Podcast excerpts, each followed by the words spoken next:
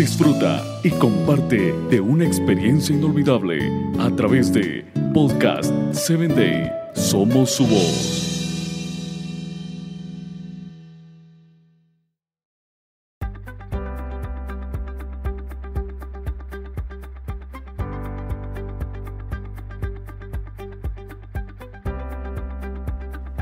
Hoy hablaremos acerca de atacar los problemas y no a las personas. ¿Te ha pasado que con el propósito de vida que empleas, resuelves atacando a la persona y no al problema? No es posible arreglar el problema si lo que interesa es encontrar quién tuvo la culpa. Debes optar por una u otra. La Biblia enseña la respuesta amable, la calma, el enojo, pero la agresividad echa leña al fuego. Si usted está enojado, nunca, de los nunca, logre persuadir a otras personas. Elige tus palabras con mucho cuidadito. Una respuesta amable es siempre mejor que un sarcasmo.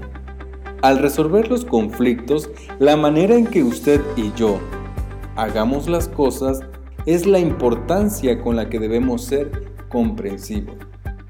Si usted es agresivo, tus palabras serán defensivas e hirientes.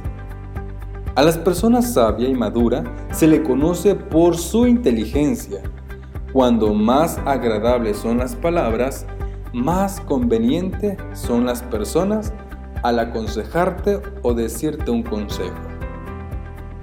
Ser fastidioso nunca sirve. No podemos ser convincentes cuando somos ásperos.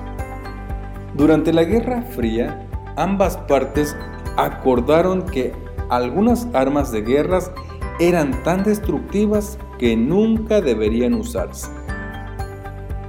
En la actualidad, las armas químicas y biológicas están prohibidas y son arsenales de armas nucleares que se reducen y que destruyen. Para salvar el compañerismo es necesario destruir nuestro arsenal de armas nucleares relacionadas con la desaprobación, el menosprecio, la comparación, las etiquetas, los insultos, el sarcasmo. Pablo dijo en resumen, evite las palabras que dañan, usen palabras constructivas que sirvan para la edificación y sostengan siempre buenas maneras de hacer el bien escuchando a aquel que te pide un sabio consejo. Vive con propósito. Cambia tu vida y no permitas que los conflictos amarguen tu día y tu vida.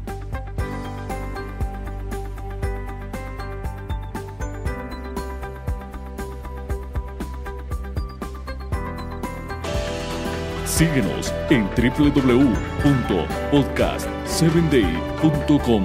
Hasta el próximo episodio.